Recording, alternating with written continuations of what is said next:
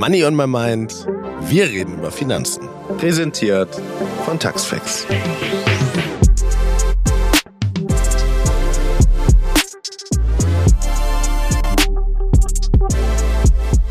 Willkommen zu dem Podcast, in dem wir zu den Themen Geld, Gehalt und Finanzen kein Blatt vor den Mund nehmen.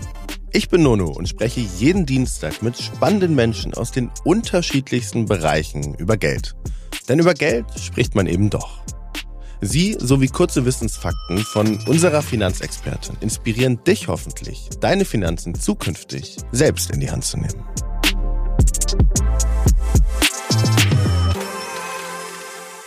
Heute habe ich Unternehmer Uwe Lübbermann zu Gast. Uwe hat 2001 das Getränkeunternehmen Premium Cola gegründet und nennt seine Firma aber viel mehr als eine kleine Getränkemarke. Denn er führt sie als vertragsloses Kollektiv. Das bedeutet, Entscheidungen werden nur durch einen Konsens getroffen und das betrifft interessanterweise auch das Gehalt. Damit möchte Uwe vorleben, wie ein faires, ökologisches und sozial tragfähiges Wirtschaftsmodell so funktionieren kann. Wie das Ganze aber in der Praxis aussieht und wo vielleicht auch die Grenzen liegen, das erzählt Uwe am besten einmal selbst. Hi Uwe, freut mich, dass du heute da bist. Willkommen hier im Podcast. Ja, moin, freue mich auch. Das ist immer so die erste Frage, um direkt einmal reinzugehen bei uns ist, kannst du dich erinnern, was dein erster Job war? Also kann der erste Nebenjob sein, das erste Mal, wo du quasi offiziell Geld verdient hast. Und dann auch, was du da verdient hast und vielleicht auch, ob das fair war, rückblickend. Mhm. Also mein erster Job war im Alter von zwölf Jahren. Ich musste relativ früh anfangen, nebenbei zu arbeiten, weil es zu Hause einfach kein Geld gab. Äh, da habe ich in einem Blumenladen geputzt und habe mit dem Skateboard Blumensträuße zu Kundinnen und Kunden ausgefahren. Und das war damals für ein Fixum von 100 Mark im Monat. Äh, was umgerechnet, äh, wenn ich mich richtig erinnere, 4,50 Mark die Stunde waren, was für mich irgendwie okay schien. So, es war halt mein erster Job, ich wusste es nicht. Und dann war aber das Problem, dass die Stunden immer mehr wurden und irgendwie äh, die Bezahlung nicht mehr wurde. Und dann habe ich ab einem bestimmten Punkt bei einem Mark 50 die Stunde mal mit dem Chef gesprochen, habe gesagt, hey, das irgendwie so die Arbeit wird immer mehr, aber die, der Lohn bleibt gleich. Und da hat der Chef gemeint, naja, das ist halt so. Und da habe ich gemeint, naja, dann gehe ich halt. So, und das war meine erste Joberfahrung. Äh, da war mir Gerechtigkeit und Fairness schon wichtig. Und seitdem habe ich nach letzter Zählung 45 verschiedene Jobs gehabt und habe jetzt auch gerade mehrere gleichzeitig. Und das Thema Fairness ist mir nach wie vor ein äh, sehr wichtiges und das hat man da schon gesehen. Und es hat also dann relativ früh angefangen und dann hast du 2001, also ich, ich habe es ganz kurz gelesen, ich glaube ein bisschen später dann quasi offiziell, aber so waren die Ursprünge, ähm, Premium Cola oder das, das Kollektiv quasi, Premium-Kollektiv, ähm, gegründet. Würdest du für mich mal beschreiben, was ihr macht und auch wie es dazu gekommen ist? Ja. Mhm. Also ich habe dann mit Nebenjobs weitergemacht, äh, war dann von Barkeeper über äh, Gaszählerableser, äh, habe Studiengänge mitentwickelt an der Uni, also alle möglichen Jobs, immer so zwei, drei auch gleichzeitig und habe äh, dann 2001 eigentlich muss ich 1999 kurz nochmal zurückgehen. Da war ich Fan von einer anderen Cola-Marke, die das Rezept verändert haben, ohne mich zu informieren. Und mhm. das geht irgendwie nicht klar, weil ich bin der Kunde, der die Flaschen kauft, also muss ich informiert werden, wenn die was ändern wollen. Oder eigentlich möchte ich sogar mitreden dürfen, war damals so mein Punkt. Mhm. Und das haben die natürlich nicht so gesehen. Die haben gesagt, das Unternehmen gehört denen, da bestimmen die. Und das ist was, was ich auch nicht fair finde. Also aus meiner Sicht müssten eigentlich alle Betroffenen eines Unternehmens gemeinschaftlich bestimmen. Und das habe ich dann so umgesetzt mit der Getränkegründung 2001. Erst nur eine Cola, danach ein Bier und noch Limonaden dazu. Äh, da habe ich von Anfang an alle Betroffenen eingeladen, bei allen Unternehmensentscheidungen gleichberechtigt mitzubestimmen. Also die Bestimmungsmacht quasi als Hebel von Eigentum normalerweise, die man da hat, die habe ich freiwillig abgegeben. Äh, und ich habe auch ein Einheitslohnmodell eingeführt, dazu kommen wir sicher noch, äh, um auch das zweite Problem, was ich bei Eigentum sehe, mit aufzufangen, nämlich dass da eine Gewinnmaximierung in der Regel möglich ist und oft auch unbegrenzt möglich ist. Und beides finde ich halt nicht fair. Bestimmungsmacht äh, über andere Menschen und Gewinnerzielungsmöglichkeit unbegrenzt. Also haben wir das beides aufgelöst. Und das hat natürlich große Auswirkungen auf die Art und Weise, wie so ein Unternehmen dann Klar. arbeitet. Um es noch einmal zusammenzufassen, Du warst Fan einer bestimmten Cola-Marke, dann haben sie das Rezept geändert. Das hast du wahrscheinlich im Geschmack gemerkt, gehe ich jetzt einfach mal von, davon ja, aus. Genau. Und äh, das gab dir dann die Inspiration zu sagen, okay, wir machen es anders, wir machen es ähm, besser, fundamental anders, auch wirtschaftlich und vom, vom Setup her. Und daraus ist dann das, das Kollektiv entstanden und damit einhergehend dann über Zeit ähm, die, die verschiedenen Getränkemarken.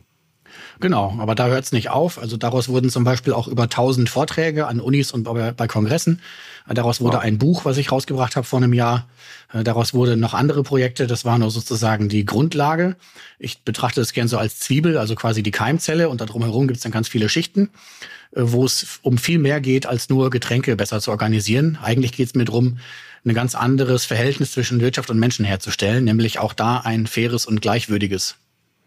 Mhm. Und wie hängt das zusammen, also die Getränke und das Kollektiv? Das heißt dann, ähm, dass ihr alle gemeinsam über Produktentscheidungen, Strategieentscheidungen und ähnliches ähm, ja, gemeinsam entscheidet und das voranbringt? Oder wie kann ich mir das vorstellen, ein bisschen mehr im Detail? Im Detail unterscheiden wir verschiedene Arten von Entscheidungen. Es gibt die Einzelentscheidungen, zum Beispiel, was du arbeitest, wo du arbeitest, wie lange du arbeitest, mit welchem Werkzeug du arbeitest. Das ist deine Sache, das entscheidest du. Äh, das kannst du schnell machen, das ist am Tag auch sehr häufig und das ist quasi deine Sache, damit du eine gewisse Autonomie in der Arbeit haben kannst. Äh, dann gibt es Entscheidungen, die sich auf andere Menschen Auswirkungen, auswirken, die nennen wir Gruppenentscheidungen. Die machst du bitte mit den betroffenen Menschen gemeinsam, egal wo die formal aufgehängt sind, intern, extern, großer, kleiner Partner, kleiner Partner ist ganz egal. Das dauert länger, aber da sind halt mhm. mehr Leute betroffen, deswegen musst du die mit an Bord holen oder du musst sie zumindest einladen dazu. Das müssen nicht alle tun, aber es müssen alle eingeladen werden. Und die ganz großen Entscheidungen, Produktentwicklung, Strategie, Kalkulation, die betreffen halt wirklich alle. Also musst du da allen die Möglichkeit geben, sich mit zu beteiligen. Das dauert noch länger, ist aber umso wichtiger, das da auch gerade da zu machen. Ja, ja. Und das ist ein bisschen die Umkehrung der sonst üblichen Logik, dass also die Inhabenden an der Spitze eines Unternehmens oder die Shareholder, dass die halt über alle anderen bestimmen dürfen. Äh, mit welcher demokratischen Berechtigung denn eigentlich? Ähm, und wir sagen, das muss genau andersrum sein. Je mehr Leute von der Entscheidung betroffen sind, desto mehr müssen eben auch eingeladen werden, da mitzuwirken. Also nicht top-down, hierarchisch, wie man es irgendwie traditionell kennt, sondern mehr ohne Hierarchie, breit. Jeder ist mit involviert, hat die Möglichkeit zu partizipieren, muss nicht. Ähm, aber jeder wird eingeladen und gebeten, dabei zu sein. Richtig, aber Hierarchien gibt es trotzdem. Und zwar ja. nach Wissen zum Beispiel oder nach okay. Erfahrungen oder manchmal auch nach Sprachfähigkeit, wenn du so Diskussionen hast. Äh, und das ist auch ein Stück weit gut, glaube ich, auf Erfahrung und Wissen zu achten. Aber das darf halt nicht dazu kommen, dass die Personen, die das haben, dann bestimmen dürfen. Das ist die feine Linie, die wir nicht überschreiten wollen. Und andersrum, Menschen, die frisch dabei sind und vielleicht wenig Erfahrung oder Wissen haben, die sehen oft Sachen, die die erfahrenen Menschen nicht mehr sehen. Das heißt, in der Kombination aus beiden, da kriegst du die besten Lösungen hin. Und das messe ich an zwei ähm, Erfolgsfaktoren, sage ich mal. Äh, die eine Messung ist die Abwesenheit von Problemen. Äh, wir haben zum Beispiel keinen einzigen schriftlichen Vertrag in fast 21 Jahren Betrieb. Wir hatten aber auch keinen einzigen Rechtsstreit. Also die Abwesenheit von Problemen sieht man da sehr schön. Und ich messe das in dem Potenzial, was man heben kann, äh, was andere Unternehmen halt nicht heben können. Äh, Pandemie zum Beispiel, 95 Prozent Umsatzeinbruch über mehrere Monate, zweimal, wäre für andere Unternehmen ein Todesurteil gewesen. Wir haben es überlebt durch eine vorher aufgebaute Gemeinschaft, die wir dann da durchtragen konnten. Okay, wow. Ähm, und dann heißt, in diesem Kollektiv sind dann aber auch externe Leute mit drin. Also Zulieferer, Produzenten, Freelancer, Freelancerinnen, also alle sind mit involviert und ähm, partizipieren an dem Voranbringen des, des Kollektivs und damit den Marken Premium Cola zum Beispiel. Noch einen Schritt weiter, es gibt gar keine externen. Also okay. alle, die von uns betroffen sind, sind quasi dadurch intern oder wie intern zu behandeln. Okay, wow, jetzt muss ich, ich probieren mir das gerade vorzustellen. Es, ist, es klingt erstmal ein bisschen komplizierter, oder? Also kann ich mir vorstellen, dass manche Sachen dadurch länger dauern oder wie handhabt ihr das Ganze? Also typische Entscheidungsdauer ist bei uns so zwei bis drei Wochen. Das mhm. ist länger, als wenn ich einfach bestimmen würde. Ich bin der Inhabende, ich könnte das, aber da wäre ich ja schön blöd. Ja, ich bin ja nur eine Person. Wenn ich da mein eigenes Wissen nur anlege und meine eigene Erfahrung, dann bin ich nicht so klug, als wenn ich alle anderen mit einlade. Äh, aber zugegeben, es dauert einen Tick länger. Aber mhm. mhm. kurz- und mittelfristig äh, hole ich das sofort wieder raus durch das Vermeiden von Fehlern zum Beispiel, die ich alleine vielleicht machen würde. Mit anderen zusammen mache ich sie vielleicht nicht. Durch eine bessere Akzeptanz der gemeinsam getroffenen Entscheidung. Da spare ich mir Streit, Durchsetzungsprobleme, äh, Umsetzungsprobleme. Äh, und ich spare langfristig sowieso durch den Aufbau einer Gemeinschaft und durch das Vermeiden von Rechtsstreiten zum Beispiel. Also das ist zu Anfang schon ein Tick länger, aber das lohnt sich mittel- und langfristig total. Deswegen mache ich es auch immer noch so. Ja, das heißt irgendwie den, den, die Zeit, die ihr am Anfang eventuell verliert im Entscheidungsprozess, holt ihr dann später auf langer Strecke gesehen einfach wieder ein.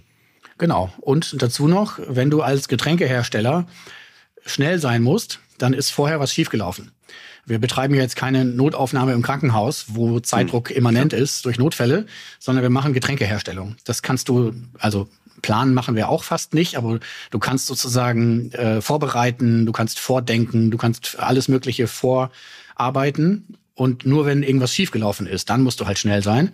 Aber im Regelbetrieb, ähm, also das ist eigentlich wie mit Logistik oder so, wenn du Leute hektisch rumlaufen siehst und Zeitdruck entsteht, dann ist vorher was schiefgelaufen.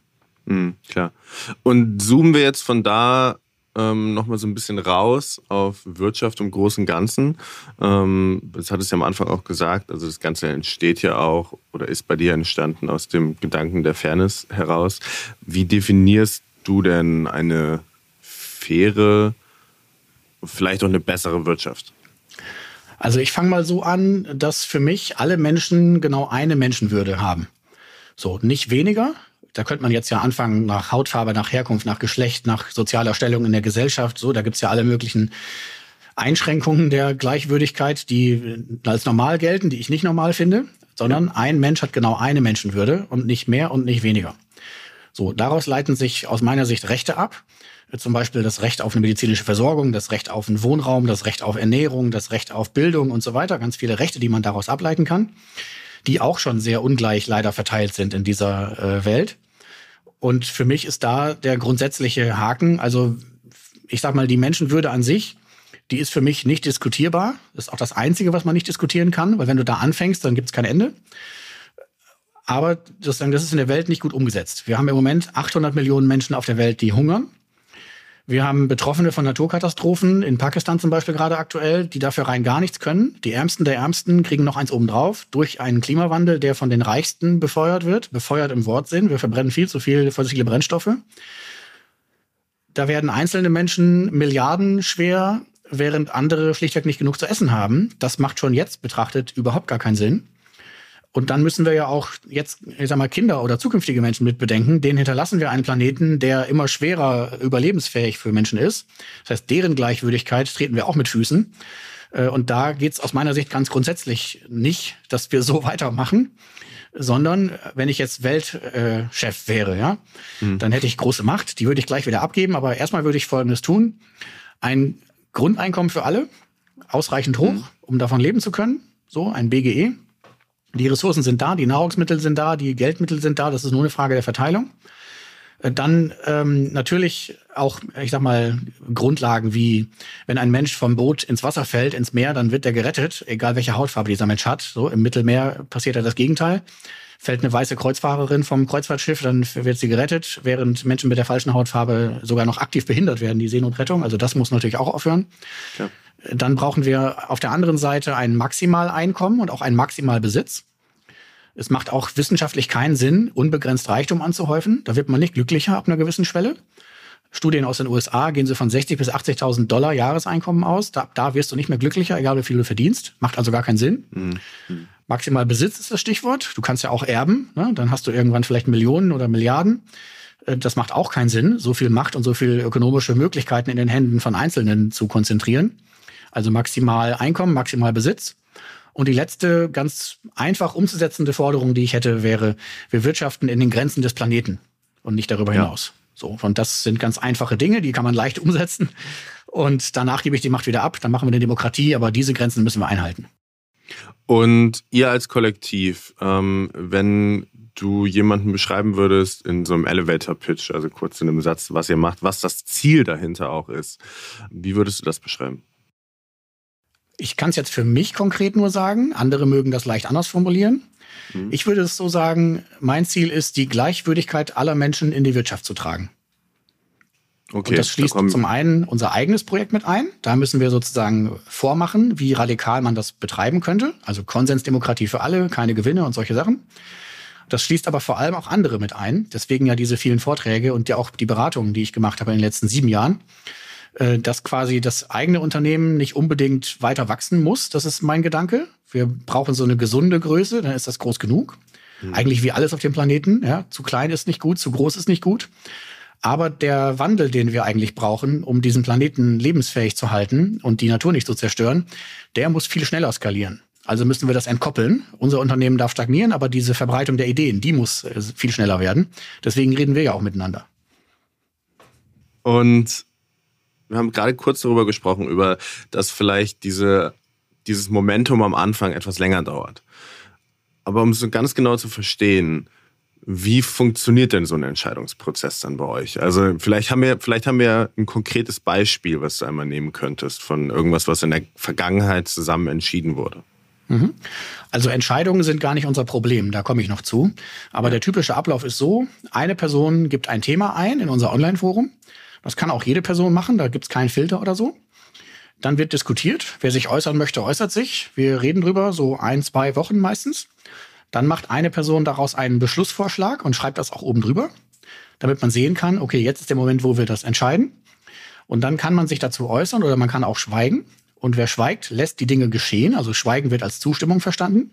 Mhm. Wer sich äußert, kann bestimmte Haltungen einnehmen, zum Beispiel volles Einverständnis, leichte Bedenken, schwere Bedenken, nicht einverstanden, aber noch kein Veto. Dafür kann es Gründe geben. Oder halt Veto. Dieser Vorschlag kann so nicht umgesetzt werden. Und diese Macht haben alle. Das heißt, wir müssen uns vorher bemühen, den Vorschlag so zu gestalten, dass niemand ein Veto einlegt, wenn wir vorankommen wollen. Und trotzdem passiert das ein, zwei Mal im Jahr, dass es ein Veto gibt. Da muss man halt nochmal reden, bis man einen anderen Vorschlag findet. Und mit diesem Modell arbeiten wir seit fast 21 Jahren und betreiben das Unternehmen. Also das geht, wenn man die großen Entscheidungen so betrachtet und die Gruppenentscheidungen so betrachtet. Das hatte ich ja vorhin erläutert, wie wir da abgrenzen. Ja. Vetos gibt es manchmal. Die bedürfen bei uns keiner Begründung was erstmal komisch klingt. Natürlich wünschen wir uns, dass jemand dann erklärt, warum ein Veto eingelegt wird. Mhm. Aber wir können sozusagen nicht verpflichtend die Begründung fordern, weil wir dann die folgende Frage nicht beantworten können. Nämlich, wer darf dann überhaupt bestimmen, nach welchen Kriterien und die Begründung was taugt? Ich kann ja auch sagen, ich lege jetzt ein Veto gegen deine Brille ein, weil meine Küchenwand grau ist. So, ja, das ist keine valide Begründung, aber das müsste halt jemand entscheiden dürfen. Und wie soll man das mhm. machen? So, dieses Modell hat aber auch Grenzen. Wir hatten tatsächlich vier Situationen, wo wir keinen Konsens erreichen konnten. Zweimal ging es ums Etikett, also Geschmackssache sozusagen, Lappalien. Ja, wir haben uns aber selber gelähmt. Das brauchte dann eine Lösung, dass ich entscheiden durfte. Wir machen mal kein Kunstbild auf die Rückseiten. Ja, dann tut das keinem weh. Dann haben wir nicht Bild A oder B, sondern mal kein Bild.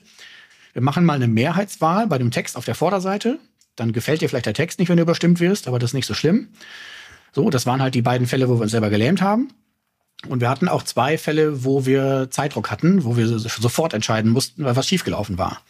Fall eins war doppeltes Koffein in den Flaschen. Wir haben eh schon den Maximalwert, also das ist dann eine richtige äh, drei Tage Wach-Bombe. die ist auch illegal, die musst du laut Gesetz unverzüglich zurückrufen. Da hast okay. du halt keine drei Wochen zum Reden, sondern da musst du unverzüglich handeln. Also habe ich alle gebeten, unverzüglich zu handeln. Und das zweite war äh, Pandemie, 13. März 2020 ist bei uns angekommen. Wir verlieren ab sofort 95 Prozent der Umsätze. Wir brauchen sofort eine Strategie, wie wir das überleben. So erzähle ich auch gerne, wie wir das gemacht haben. Sagt viel über uns aus, glaube ich, wie wir das gemacht haben. Ja, sehr gern. Ne, aber das waren so vier Situationen, wo kein Konsens möglich war. Und jetzt kann man sagen, ja, das ist ja nicht perfekt, das Modell. Ne? Klar, nichts ist perfekt, wir auch nicht. Aber andersrum, alle fünf Jahre, ähm, damit kann ich offen gesagt leben. Das ist eine ganz gute Quote, so alle fünf Jahre ja. doch mal eine Entscheidung zu brauchen. Ja, und ähm, ich hatte es gerade im Vorgespräch ganz, ganz kurz gesagt, es gibt ja heutzutage auch viel technische Möglichkeiten, die jetzt zum Beispiel aus dieser ganzen Web3-Krypto-Welt kommen, zum Thema DAOs, also dezentralisierte autonome Organisationen. Guckt euch sowas auch an? Du meintest gerade, es passiert in einem Art Forum oder macht es für euch jetzt keinen Sinn, so als Organisation oder als Kollektiv, wie ihr gerade aufgestellt seid? Es gibt ja diesen schönen Satz, du kannst keine sozialen Probleme mit Technik lösen. Und ich glaube, das äh, trifft bei uns auch zu. Äh, ich würde sogar noch unterschreiben oder unter, unterstreichen, die Technik ist eigentlich egal. Also unser Entscheidungsmodell kannst du in einem Plenum machen, wo du dir gegenüber sitzt. Äh, du kannst halt das in einem Forum machen, du kannst das per E-Mail machen, du kannst das per Telefon machen, per Videokonferenz. Alles möglich. Da sind alles sozusagen soziale Interaktionen, die da stattfinden. Und die müssen sich auch nach den Personen richten, die da interagieren. Mit dem Spediteur zum Beispiel, Michael als Beispiel, der hat halt äh, kaum E-Mail, so, der geht nicht in ein Forum, der hat auch nichts mit Computern am Hut, mit dem musst du halt telefonieren und dann seine Anliegen ja. übersetzen äh, in eine E-Mail oder in ein Forum zum Beispiel. Äh, wir haben bei uns aber auch Leute, äh, die können dir ein JPEG aufmachen und das im Text umschreiben, so, und dann machen die das zu und dann sieht das Bild anders aus. Äh, also ein anderes Level an IT-Fähigkeiten. Und da müssen wir sozusagen die Brücken bauen. Da können wir jetzt nicht hingehen und sagen, wir machen irgendwie so ein äh, Blockchain äh, Distributed Network draus oder so, weil da verlieren wir ganz viele Leute. Und gerade in der Getränkebranche, äh, da wird noch gefaxt, äh, musst du dir vorstellen. Also da haben wir eine andere Grundlage. Und was allein so äh, Krypto, ähm, also was ich bisher darüber gelesen habe, ich habe so eine kleine Technikaffinität. Äh, vieles ist, sage ich mal, A, sehr umweltschädlich, weil da viel Energie für gebraucht wird. Und B, äh, ist das gar nicht realistisch, was da alles an Lösungen verkauft wird. Und speziell Kryptowährungen sind eigentlich nur ein Pyramidenschema, wo die verdienen, die halt am Anfang stehen und die anderen zahlen drauf. Kann ich für uns nicht so ernst nehmen, aber gibt sicherlich auch Leute, die das anders sehen. Äh, Würde ich mal so zusammenfassen. Technik ist nicht äh, das Problem, sondern wir haben soziale Interaktionen und dafür müssen wir die richtigen Wege finden. Und auf welche verschiedenen Bereiche ähm, beziehen sich diese Entscheidungen? Also ihr habt keine Hierarchien, ihr habt einen Einheitslohn, ihr habt Arbeitszeit, Ortszeit, Flexibilität. Ähm, das sind, das sind alle die Sachen, die sozusagen den Einzelnen betreffen, wie du meintest. Und dann hast du noch ein, zwei, drei weitere Beispiele. Also nur, um das noch ein bisschen greifbarer zu machen. Mhm. Also, wo du arbeitest, was du arbeitest, womit, wie lange, das ist alles deine freie Entscheidung. Das entscheidest du eben alleine und schnell. Äh, wenn wir uns hier gemeinsam verabreden zu einer Podcast-Aufnahme, dann haben wir jetzt hier im Moment fünf Betroffene, die sich einig werden müssen. Da kann jetzt nicht eine Person hingehen und sagen, ich bestimme jetzt irgendwie Montag um eins, sondern das müssen wir vereinbaren. Klar. Analog dazu ist das mit einer Logistik zum Beispiel zu einem Festival. Dieses Jahr habe ich wieder die Getränkelogistik bei der Fusion gemacht. Da haben wir halt hunderte Betroffene, die alle einverstanden sein müssen, mit denen wir das organisieren wollen. Wenn eine Person nicht einverstanden ist, dann haben wir da nicht nur ein Problem mit der Person, sondern vielleicht auch ein logistisches. Also ein reales, dass ein LKW im Weg steht oder so. Deswegen ja. müssen wir alle Betroffenen mit einladen. Da ist es ganz klar sichtbar bei der Logistik. Ne? Du brauchst die Lkw-Fahrenden, du brauchst die Staplerfahrenden, du brauchst die BarbetreiberInnen, du brauchst die, den Nachbarn, der einverstanden sein muss, alle möglichen Betroffenen. Und jetzt zurück zu Premium, äh, zum Beispiel so Fragen wie, äh, machen wir jetzt eine Preiserhöhung, wenn jetzt die Energiepreise steigen zum Beispiel, oder äh, können wir das selber irgendwie schlucken? Äh, welche Produkte bieten wir an? Wollen wir eigentlich dauerhaft äh, Getränke machen oder wollen wir noch vielleicht Stühle oder äh, Teller äh, produzieren und anbieten? Ja, das sind alles so Entscheidungen, die wir dann gemeinsam treffen. Und das Entscheiden ist nicht das Problem, sondern wir haben es oft so, dass wir Entscheidungen treffen, die ganz klug durchdacht und sauber argumentiert im Konsens beschlossen wurden. Und dann setzt es halt niemand um. Ja, also mhm. wenn wir keine Chefinnen und Chefs haben wollen, die anderen Leuten sagen können, was sie tun sollen, dann haben wir halt keine Chefs und Chefinnen, die anderen Leuten sagen können, was sie tun sollen. Und dann ja, beschließen wir, wir wollen zum Beispiel seit Jahren schon den Online-Versand unserer Getränke nach Regionen organisieren, weil es umweltfreundlicher ist. Wenn du in Berlin, Randbezirk wohnst, bestellst du bitte beim Berliner. Wenn du in Köln wohnst, bestellst du bitte beim Wuppertaler. Total logisch, ja. Braucht halt Organisation, Abstimmung, Absprache. Und das macht einfach niemand, obwohl wir es seit Jahren schon beschlossen haben. Also da liegt eher unser Problem und weniger im Entscheiden. Bei euch ist es ja auch so, dass ja auch das Gehalt von allen Mitarbeiterinnen sehr ähm, ja, sehr anders organisiert ist, als in jetzt so dem, was vielleicht der, die meisten der Zuhörer, Zuhörerinnen hier kennen. Ähm, würdest du das einmal erklären, wie das bei euch aufgebaut ist und auch wie du oder wie ihr das definiert habt, so als Einstiegslohn zum Beispiel? Mhm. Ich fange mal einen Schritt vorher an. Wir haben gar keine MitarbeiterInnen im Sinne von angestellte Personen weil das aus meiner Sicht ein Auslaufmodell ist oder ein veraltetes Abhängigkeitsmodell. Als angestellte Person hast du schon Vorteile. Klar, du hast eine Absicherung über Sozialkassen und du hast eine gewisse Sicherheit bei Krankheit, bei Krankheit und bei Urlaub. Die bieten wir natürlich auch, das ist ganz klar. Aber du hast quasi eine volle Abhängigkeit in der Regel von einem einzigen Auftraggebenden und wenn du dem dumm kommst, kann er dich kündigen. Und das macht was mit Leuten. Die Abhängigkeit und dieses Wissen, du kannst halt auch gekündigt werden. So. Und deswegen sagen wir, wir wollen dieses Machtgefälle gar nicht haben. Wir wollen keine Anstellung. Haben natürlich trotzdem Regelungen für Urlaub und Krankheit, das ist klar, das müssen wir sozial machen. Aber dann sind alle Leute wirklich frei. Dann habe ich niemand, dem ich was sagen darf, sozusagen. Und wenn ich Arbeitgebender wäre, müsste ich es sogar Anweisungen geben. Äh, da muss ich es nicht und will es auch gar nicht. So, Bezahlung ist das Stichwort. Wir haben das im Konsens auch beschlossen. Wir geben allen Menschen, die mit uns arbeiten und die wir direkt bezahlen, den gleichen Stundenlohn. Auch für mich natürlich, völlig klar. Im Moment bei 18 Euro brutto. Und dann gibt es Zuschläge, die haben wir nach und nach eingeführt, wo, so wie halt Personen in diese Situation kamen, nach persönlichen Bedürfnissen.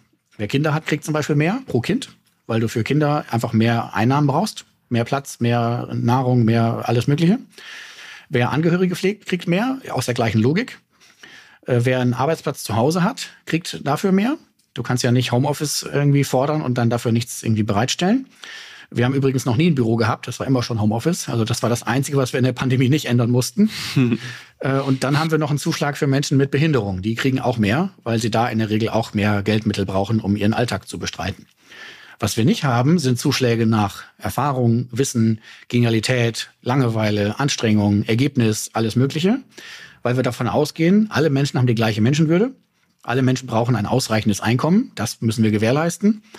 Und wenn du dann sozusagen mehr leisten kannst als andere Personen, dann ist das schön. Dann hattest du im Leben bisher Glück, wahrscheinlich, weil dann bist du leistungsfähig, bist gesund, hattest Eltern, hast Freunde, hast eine stabile Wohnsituation, hast keine Drogensucht, alles Mögliche. Dann kannst du Leistung erbringen. Das ist schön. Aber das ist kein Grund, jetzt dir mehr Geld zu geben. Sondern andersrum ist jetzt meine Position. Ich würde lieber den Menschen mehr Geld geben, die einen schlechten Start im Leben hatten, die vielleicht in Syrien geboren wurden und da flüchten mussten und die hier mit Diskriminierung zu tun haben und vielleicht noch eine Frau sind und da auch noch Diskriminierung erf erfahren und die Sprache nicht sprechen und die Kultur nicht verstehen und die haben echt Probleme. So, denen würde ich eigentlich lieber mehr Geld geben. Damit kam ich nicht durch. Deswegen ist es ein Einheitslohn.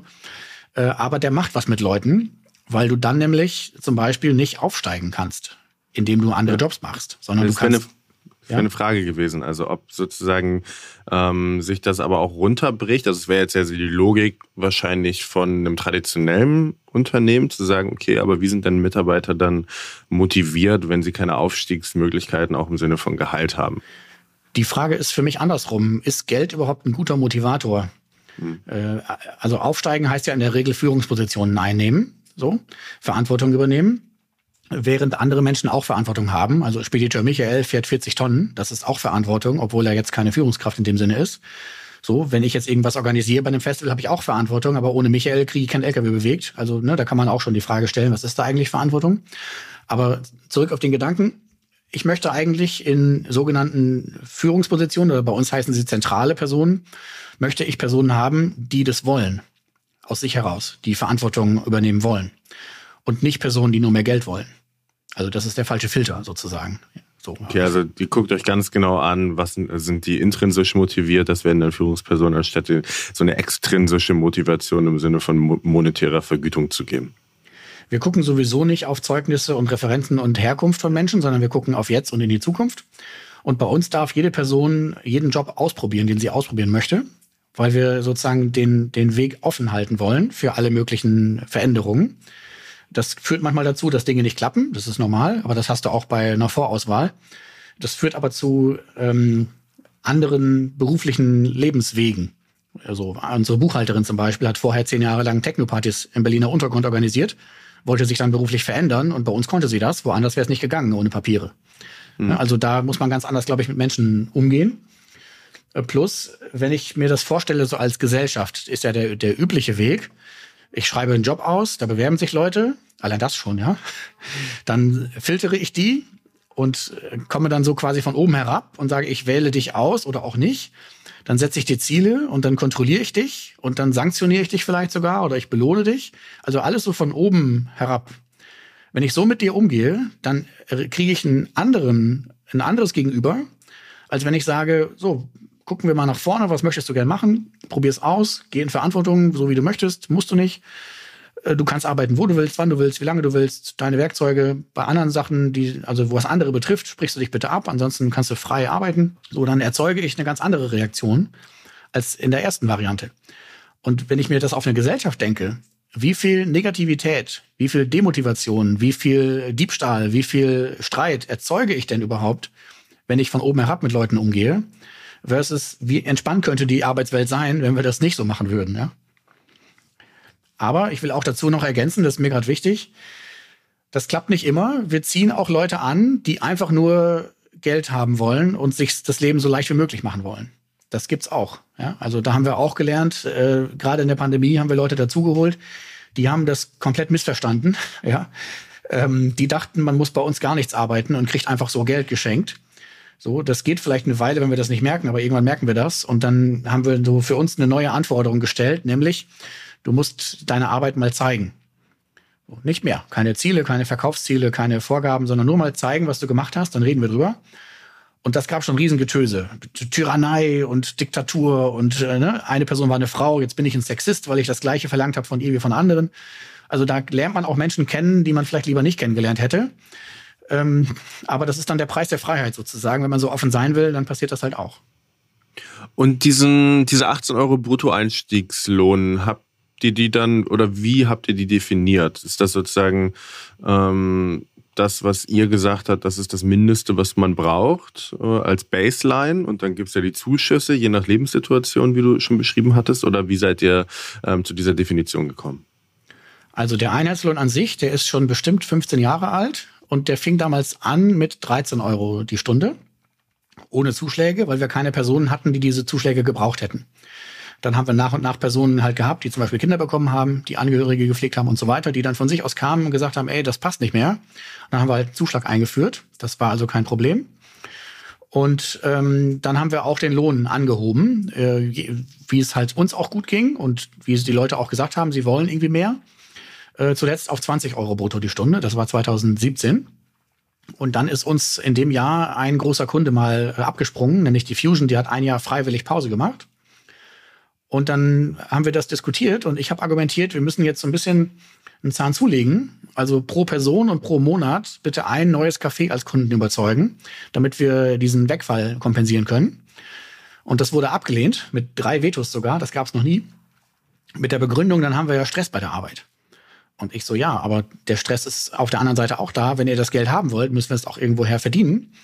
Und wenn wir das jetzt nicht machen, also nichts, nichts machen, dann werden wir auf 18 Euro gehen müssen. So. Und dann war das die Entscheidung im Konsens. Das heißt, die Menschen haben sich lieber selber den Lohn gekürzt, als auch nur das kleine Ziel, ein neues Café pro Person und pro Monat zu überzeugen, sich das zu setzen. Und das finde ich sehr spannend, weil das zwei mhm. Dinge zeigt, aus meiner Sicht. Zum einen, Menschen sind gar nicht immer unterwegs, mehr, mehr, mehr zu haben, sondern Menschen wollen dann mehr, wenn es vorher zu wenig war.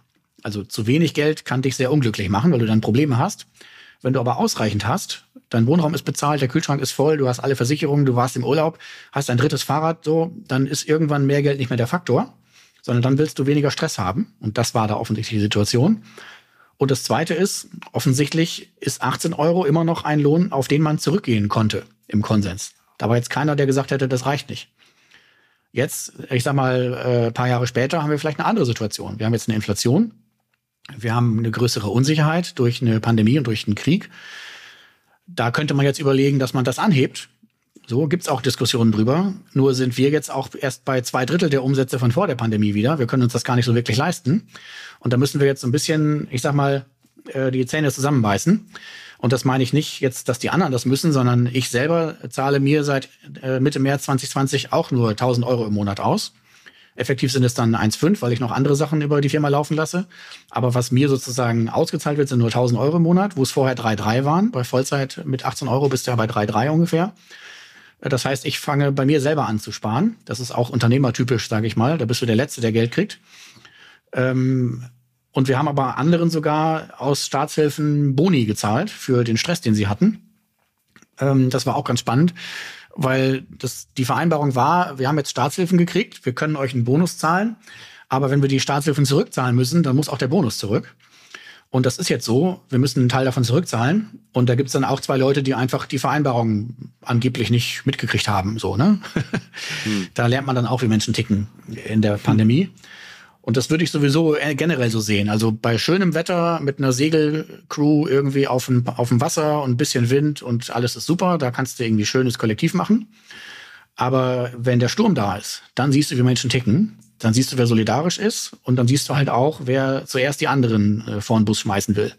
Äh, wir hatten eine Person, die hat ernsthaft argumentiert, wir kündigen den, den und den, dann ist mein Job sicher ja, Digga, mhm. das ist nicht die Art, wie wir hier ein Kollektiv haben wollen, ne? sondern wir kündigen hier gar niemand und wir machen das gemeinsam und wir, wir verteilen nämlich um. Habt ihr neben diesem, ich komme gerade auf diese Frage zum Thema, weil ihr auch sagt, ihr habt keine offiziellen Verträge und ähnliches. Habt ihr denn neben dem Gehalt andere noch sozusagen Vorteile, Zuschüsse, Fahrkarte, Weiterbildungsangebote oder ähnliches? Oder ist es sozusagen rein das, das Baseline-Gehalt? Die Frage, nimm mir das jetzt nicht übel, kommt mir so ein bisschen konzernig vor, äh, mhm. was man noch so an Nebenleistungen machen könnte. Mhm. Ähm, es gibt immer wieder Dinge, die wir tun, aber die sind nicht irgendwo formalisiert. Äh, wir haben zum Verstehe, Beispiel ja. Menschen eine Bankcard 100 bezahlt, damit sie ihren Job machen können. Da gibt es aktuell Personen, die damit rumfahren. Äh, wir haben Menschen Vorschuss gegeben, wenn sie ein Auto haben wollten. Wir haben auch Menschen schon ein Klapprad bezahlt. Also da gibt es immer wieder Dinge. Menschen wollten eine fachliche Fortbildung machen zum Thema Krisenmanagement, das haben wir bezahlt.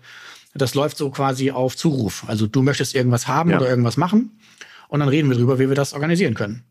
Also Beispiel mit der Bahncard war die Vereinbarung, wir zahlen dir die Bahncard 100, damit machst du bitte ein paar Vorträge und holst das Geld über Honorare wieder rein. So, das war die Vereinbarung, hat die Person eine Bahncard 100, kann damit rumfahren, so viel sie will und wir müssen es vorstrecken und die Person kümmert sich darum, dass das halt wieder reinkommt. So. Oder wir strecken dir das vor für ein Auto, damit fährst du bitte rum und baust zwei Gebiete auf, die wir jetzt noch nicht haben, dann gleicht sich das wieder aus, alles super. So, da haben wir immer, also finden wir immer Vereinbarungen, sage ich mal so. Geldwerte Vorteile gibt es einige, die du mit deinem Arbeitgeber besprechen solltest. Neben deinem Gehalt hast du zum Beispiel die Möglichkeit, eine Zusatzrente über den Arbeitgeber aufzubauen, die sogenannte betriebliche Altersvorsorge. Und hier die guten Nachrichten. Seit Januar 2022 sind Arbeitgeber dazu verpflichtet, einen Zuschuss von 15 Prozent zu jeder betrieblichen Altersvorsorge zu zahlen. Voraussetzung ist, dass der Arbeitgeber damit Sozialabgaben spart. Dazu muss der Zuschuss aus Bruttogehaltsbestandteilen gezahlt werden, die sozialversicherungspflichtig sind. Des Weiteren kann ein Teil des Bruttogehalts für eine Betriebsrente eingesetzt werden. Hier musst du allerdings beachten, dass Betriebsrenten später versteuert werden müssen. Da du, wenn du in Rente bist, voraussichtlich weniger Steuern zahlen wirst, kann sich das lohnen. Unabhängige Rentenberaterinnen können dir das genau ausrechnen, kosten aber Geld. Außerdem hast du die Möglichkeit, in Verhandlungen Zuschüsse zum monatlichen Ticket für öffentliche Verkehrsmittel oder Bahncard, Tankgutscheine, Zuschüsse zur Kinderbetreuung oder zum Beispiel die Zahlung des Fitnessstudios zur Vorbeuge herauszuhandeln. Und jetzt gerade, weil du auch das Stichwort Konzerne gesagt hast, wo sind denn dann deiner Meinung nach so die Limits von diesem Modell? Also kann man das übertragen? Ich weiß jetzt nicht genau, wie viele Mitarbeiter, Mitarbeiterinnen ihr habt. Ähm, oder nicht Mitarbeiter, Mitarbeiterinnen, sondern Leute, die im, im Kollektiv sich engagieren. Kann man das übertragen auf jetzt ein Wirtschaftsmodell in einem großen Unternehmen, würdest du sagen? Ist es tatsächlich auch da umsetzbar? Also Großunternehmen sind erstmal ja eine Randgruppe. Ein halbes Prozent der deutschen Unternehmen sind Großunternehmen. 99,5 Prozent sind kleine und mittlere. Das heißt, das ist eigentlich der Fokus. Die Großunternehmen sind nur sehr laut in der Presse, deswegen werden die häufig so wahrgenommen. Die sind auch mit einem Drittel der angestellten Mitarbeitenden in Deutschland nicht unwichtig, keine Frage. Aber der wirkliche Hebel sind die kleinen und mittleren Unternehmen. Und ich würde es auch so sehen, Größe ist ja nicht was, was dir aus Versehen passiert, sondern Größe ist oft das Ziel von Expansionsbestrebungen und Gewinnmaximierungsbestrebungen. Und beides muss Grenzen haben. Äh, deswegen würde ich das mit Nico Pech beantworten. Wenn dein Unternehmen zu groß ist, um sich vernünftig zu benehmen, dann muss es halt verkleinert werden. Ja, also Größe ist gar nicht unbedingt der Faktor, der da die Rolle spielen sollte. Äh, ich kann das für uns beantworten. Wir sind jetzt im Moment im Kern, sind wir jetzt acht Leute. Mhm. Wir sind aber 180, die die Unternehmensentscheidungen treffen. Und wir waren vor der Pandemie 1700 gewerbliche Partnerinnen und Partner, die ja auch alle wie intern betrachtet werden, äh, dass die quasi ein Teil des Netzwerks waren. Und dann noch so ungefähr 30.000 Konsumentinnen und Konsumenten, die unsere Flaschen kaufen. Die haben ja das gleiche Mitspracherecht. Habe ich noch gar nicht erzählt. Ne? Das gilt auch für die Leute, die unsere Flaschen äh, kaufen. So, das heißt, ich kann dir gar nicht sagen, wie viele wir sind, sondern nur so eine, so eine Kreislogik machen, welche Kreise wir da sozusagen ja. ansprechen.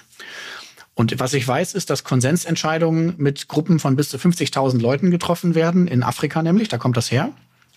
Ich kann dir von der Fusion berichten, da sind in Nicht-Festivalzeiten so ungefähr 500 und in Festivalzeiten schwillt das an auf um die 10.000 Menschen, die alle was mithelfen.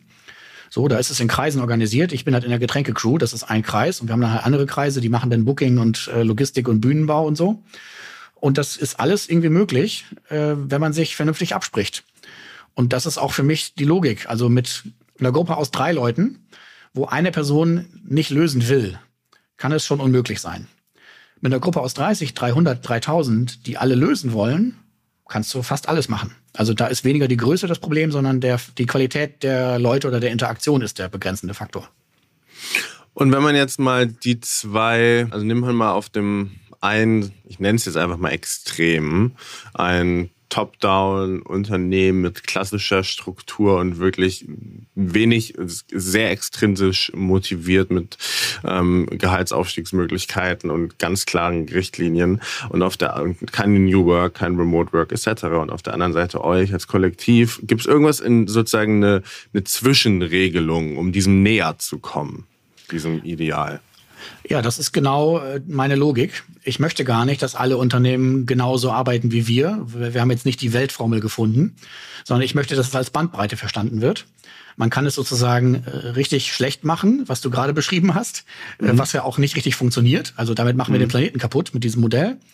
Oder man kann es extrem kollektiv gleichberechtigt mit gleichem Einheitslohn und so weiter machen. Und dazwischen muss halt jede Gruppe und jedes Unternehmen den eigenen Weg, die eigene Mitte finden. Und deswegen ist gar nicht unser Anspruch alle so wie wir, weil das wäre Quatsch. Du kannst jetzt mit unserem Modell zum Beispiel keine Notaufnahme im Krankenhaus betreiben. Äh, da brauchst du äh, schnelle Entscheidungen manchmal. Das heißt, du brauchst eine Hierarchie mit medizinischem Fachpersonal, was halt bestimmt, wer ist ein grüner Notfall und darf warten, wer ist gelb und braucht bald was und wer ist rot und braucht sofort was. Das musst du sofort bestimmen. Da kannst du nicht lange reden. Äh, und du kannst auch ein, ein, Krankenhaus nicht ohne ein Schichtsystem betreiben, weil halt immer eine Zahl an Leuten da sein muss. So, also ne, das ist nicht der Anspruch, dass alle so arbeiten wie wir, sondern guckt euch an, wie radikal man das machen könnte und findet euren Weg da drin in dieser Bandbreite. Wenn man jetzt nochmal ganz spezifisch auf dieses Thema Gehalt eingeht ähm, und man guckt sich sozusagen, gibt es ein Gender Pay Gap. Was glaubst du, wo man da ansetzen muss, um diese Lücke zu schließen oder auf jeden Fall erstmal zu verringern? Also ein Gender Pay Gap geht gar nicht, widerspricht absolut der Gleichwürdigkeit, ja. äh, ist bei uns natürlich äh, bewusst ausgeschlossen durch den Einheitslohn sowieso. Äh, das darf es nicht geben. Wenn das nicht freiwillig in einem Unternehmen passiert, dann muss es da eine gesetzliche Regelung geben, die das verbietet. Fertig. So. Ähm, dann, was das Ost-West angeht, da bin ich leicht anderer Meinung, aber weniger nach Ost-West, sondern mit Lebenshaltungskosten vor Ort. Wenn du in München wohnst, hast du höhere Lebenshaltungskosten, als wenn du, ich sag mal jetzt in Augsburg wohnst oder mhm. auf dem Dorf irgendwo in der Nähe. Und das ist etwas, das wir noch bekommen werden, bin ich relativ sicher, nämlich einen Mietenwahnsinnszuschlag oder ich sag mal so einen Ortszuschlag für Menschen halt, die in teureren Gegenden wohnen. Ich sage nicht, dass das sinnvoll ist, dass jetzt da wild gewordene Märkte irgendwie in München Mieten von 30 Euro den Quadratmeter ergeben. Da müsste man auch ansetzen, äh, wirksamer als bisher gemacht wird. Aber die Situation ist jetzt so und da würde ich das schon für sinnvoll halten, wenn man nach den Lebenshaltungskosten vor Ort auch ein unterschiedliches Gehalt bekommt.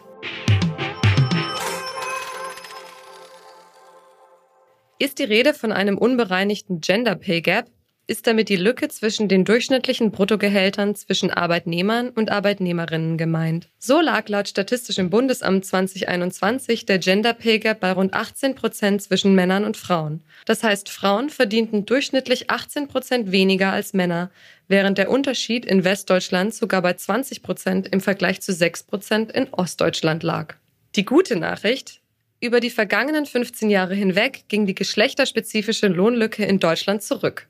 Im Jahr 2006 war sie mit 23 Prozent noch 5 Prozentpunkte höher als 2021.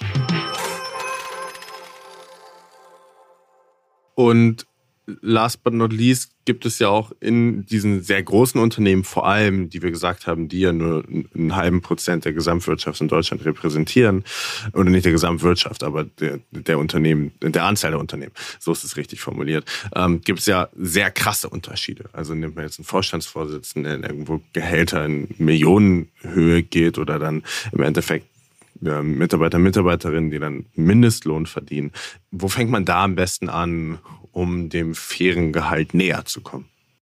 Also niemand verdient ein Millionengehalt durch seine eigene oder ihre eigene Arbeit. Es ist sogar so, dass in dieser Gesellschaft es genau falsch rum organisiert ist, nämlich Berufe, die für die Gesellschaft sehr wichtig sind, wie zum Beispiel Pflege, äh, Müll abholen, Lebensmittellogistik, wirklich existenziell wichtige Sachen, die sind häufig schlecht bezahlt und schlecht angesehen, während für die Gesellschaft nicht so wichtige oder sogar richtig schädliche Tätigkeiten häufig hochbezahlt sind. Stichwort Börsenmittel, äh, Börsenspekulation mit Nahrungsmitteln, Stichwort Wohnungsmaklerei, ja, hohe Summen, die aber eigentlich äh, gesellschaftlich äh, völlig schädliche Tätigkeiten äh, bezahlen. Also da würde ich das liebend gerne umdrehen und die Bewertung danach machen, wie wichtig ist ein Job für die Gesellschaft. Ja, so. Ist wahrscheinlich schwer umzusetzen, aber ich würde dann so rangehen, äh, BGE für alle, damit alle erstmal leben können. Ja. Damit sich auch dieses Machtverhältnis dreht, dass man nicht immer von Kündigung und Einkommensverlust bedroht ist, sondern man weiß, man hat sein Einkommen und man kann dann immer noch arbeiten. Das tun auch die meisten, ist wissenschaftlich erwiesen. Und natürlich, wie schon beschrieben, Maximaleinkommen und Maximalbesitz, äh, weil es gar keinen Sinn macht, dass einzelne Personen sich mit Raketen ins Weltall schießen lassen, während hunderte Millionen Menschen auf der Welt hungern. So, das geht nicht klar. Ja. Okay, das heißt, man fängt also erstmal im Externen an, auf so makro, also volkswirtschaftlich gesehen, dass man äh, einen, einen Mindestlohn oder einen, ich weiß nicht, wie genau es dann quantitativ definiert ist, aber dass jede Person erstmal einen Lohn ausgezahlt bekommt auf monatlicher Basis, damit nicht so eine große Abhängigkeit zwischen Arbeitgeber und Arbeitnehmer besteht. Und dann aber im Unternehmen selbst ist relativ schwer, die Frage. Das weiß ich, weil es auch wieder eine sehr quantitative Frage ist. Aber was wäre denn dann ein faires Gehalt, was man ausbezahlt in der freien Wirtschaft, in einem Unternehmen, was mehr traditionell organisiert ist? Ich würde da mit der Spreizung rangehen, also mit dem Abstand zwischen dem kleinsten und dem höchsten Gehalt. Und da gibt's in der Gemeinwohlökonomie gibt's die Theorie, dass ein Faktor drei so gerade noch sozialverträglich umsetzbar ist. Also wenn du einen gesellschaftlich sehr wichtigen Job machst, wie zum Beispiel Pflege, dann könntest du das Dreifache verdienen wie ein Wohnungsmakler, eine Wohnungsmaklerin, die halt nicht so einen wichtigen Job macht. So, alles andere, wenn das stärker abweicht, äh, führt zur sozialen Spannungen, ist die Theorie in der Gemeinwohlökonomie. Ich bin der Meinung, man könnte auch das Zehnfache machen, aber da muss irgendwo Schluss sein. Äh, sonst hast du eben doch zu hohe äh, Spannungen. Und die absolute Zahl, die kann ich dir gar nicht sagen, weil die von anderen Faktoren abhängt. Inflation, Lebenshaltungskosten, äh, alle möglichen Dinge. Ähm, aber die Spreizung sollte man sich anschauen. Die darf eben nicht zu hoch sein. Sowohl im Unternehmen selbst als dann aber auch außerhalb des Unternehmens verglichen zwischen einfach der Berufsbezeichnung. Und auch gesamtgesellschaftlich. Also ja. das ist das heißt tatsächlich auch ein Forschungsergebnis aus der Psychologie. Menschen in Ländern, die ein relativ gleich verteiltes Einkommen haben, leben statistisch zehn Jahre länger als Menschen in einem Land mit sehr ungleich verteilten Einkommen. Also Brasilien und Russland zum Beispiel haben eine deutlich geringere Lebenserwartung als Kerala in Indien, obwohl da praktisch alle ähnlich arm sind, während in Brasilien und Russland die meisten arm und wenige reich sind. Das führt zu Spannungen und die mhm. führen letztlich zu geringerer Lebenserwartung, muss man sich mal vorstellen. Das heißt, da muss man eigentlich ran, die Spreizung muss reduziert werden. Crazy, ja. Okay, ähm, jetzt nochmal eine ganz andere Perspektive darauf, wenn man das als Berufseinsteiger, Einsteigerin selber jetzt vielleicht den ersten Arbeitsvertrag vorliegen hat und man möchte selber identifizieren, okay, ist es eigentlich fair, was mir gezahlt wird? Was würdest du so einer Person raten, die sich diese Frage stellt? Also ich würde so ein, so ein, so ein Lohnmodell würde ich verstehen wollen. Also wie ist das Unternehmen strukturiert? Sind da wenige an der Spitze, die ein Vielfaches kriegen? Ich steige unten ein und warum eigentlich? Das ist die eine Perspektive. Also da würde ich mir das Gesamtbild angucken. Ich würde mir aber auch angucken, als Neu Person, die neu einsteigt, was kann ich eigentlich beitragen? Äh, wir haben auch schon hm. Personen bei uns gehabt, die woher auch immer abgeleitet haben, dass sie mindestens 10.000 Euro im Monat haben wollen, aber die ehrlich gesagt fast nichts Sinnvolles beitragen konnten. Also da klafft manchmal auch das Selbstbild vom Fremdbild weit auseinander, sage ich mal. Ähm, das kann ich dir so pauschal nicht beantworten. Also ich würde das, ich würde mir beides anschauen. Also was kann ich eigentlich beitragen? Und wie bin ich hier eingebettet? Was ist die Gesamtstruktur des Unternehmens? Äh, und dann natürlich am Ende muss auch die Frage stehen, ist das für mich persönlich ausreichend, ohne den Vergleich mit anderen zu ziehen? Das ist vielleicht auch nochmal wichtig. Wenn ich hier zu Hause sitze und ich gucke nach links, dann hat der eine Nachbar ein kleineres Haus und ich gucke nach rechts, der andere Nachbar hat ein größeres Haus. Und egal wohin ich gucke, dieses Haus hat sich überhaupt nicht verändert. Und viele Menschen machen sich selber irgendwie Stress, indem sie sich vergleichen. Ja, der hat aber mehr, der ja. hat das fettere Auto und der hat aber noch irgendwie, keine Ahnung, die teurere Uhr. Aber das ist gar nicht die entscheidende Frage, sondern die entscheidende Frage ist, habe ich genug? Und wenn ich das mit Ja beantworten kann, dann ist das egal, was da oder da links und rechts passiert. Äh, der Vergleich ist nicht der Faktor. Hm. Gibt es auch diese, diese berühmte Quote, ich glaube irgendwie, der Vergleich ist das Ende eines jeden Glücks. Also auf Englisch hört sich besser an, aber du weißt, was ich meine. Ja, also es Comparison is the, the thief of joy, heißt es, glaube ich. Ja, also ganz ehrlich, ich habe jetzt im Moment drei Fahrräder, so für, für, verschiedene Zwecke. Eins für den Alltag, eins zum Schnellfahren und eins zum Zusammenfalten für Bahn und Bus und so. So, das reicht. Ich, es gibt aber jetzt einen Nachbar, der hat vielleicht fünf Fahrräder. Ja, und? Wenn ich nur die drei brauche und damit bin ich happy, warum soll ich mich irgendwie an dem orientieren? Letzte Frage, ähm, ganz zum Schluss. Wie würdest du für dich Reichtum definieren? Was ist Reichtum für dich? Also die Antwort wird jetzt länger, ne? Hast du dir wahrscheinlich schon gedacht. Also, ich fange mal damit an, äh, ausreichendes Einkommen, sodass ich versorgt bin. Wohnraum ist bezahlt, Versicherungen sind bezahlt, äh, ich habe irgendwie meine Freizeitmöglichkeiten, vor allem Absicherungen sozusagen, das ist für mich wichtig. Ähm, ausreichendes Einkommen ist ein Faktor für Reichtum. Ja. Der zweite Faktor ist Sicherheit dieses Einkommens.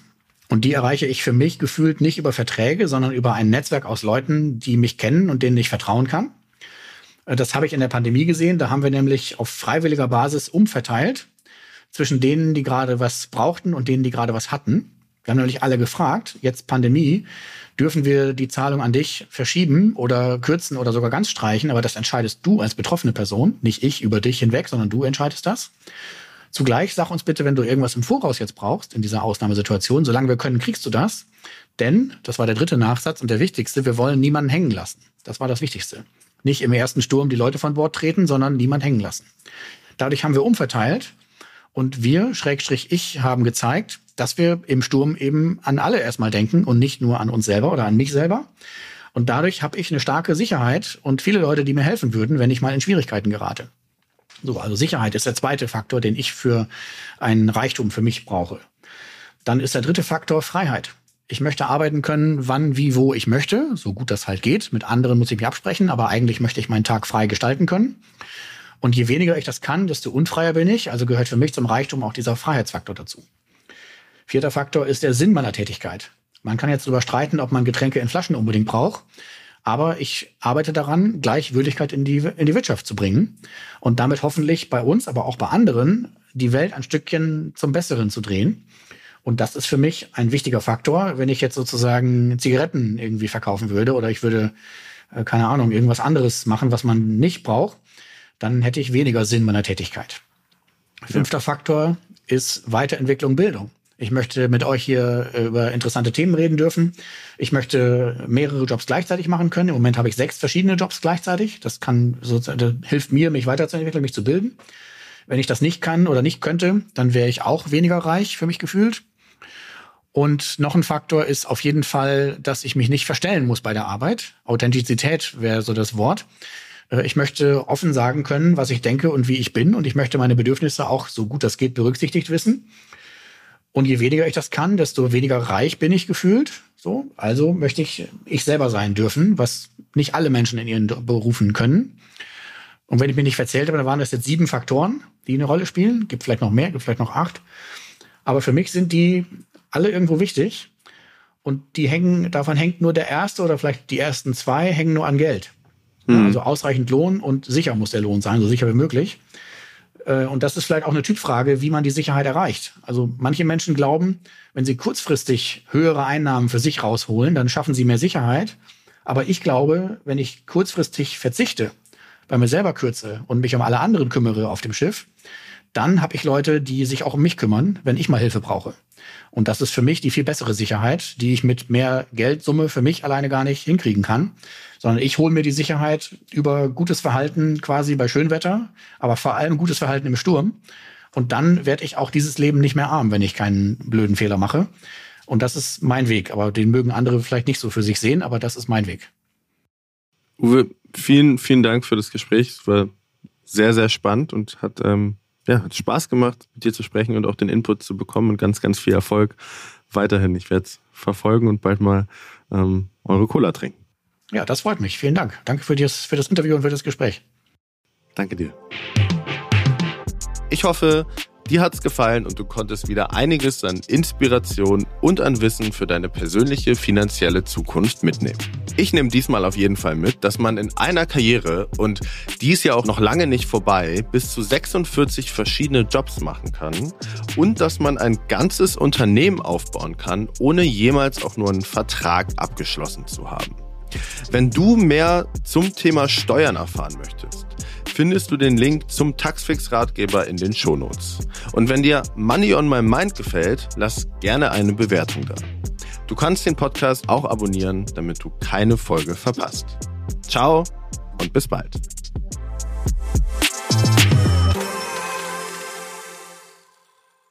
Dieser Podcast wird produziert von Podstars bei OMR.